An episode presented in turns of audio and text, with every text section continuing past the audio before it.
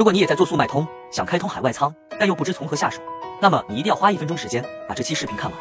敲黑板，注意听。速卖通海外仓有三种类型：官方仓、认证仓、第三方海外仓。海外仓有哪些优点？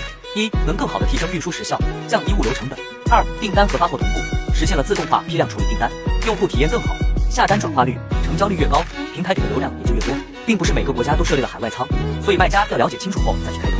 由于一两句话也说不清，更多关于海外仓费用。开通条件等内容，我都整理出来了，能帮你少走很多弯路，有效节省仓储费用。想要的可以点赞、收藏后，在评论区回复六六六领取。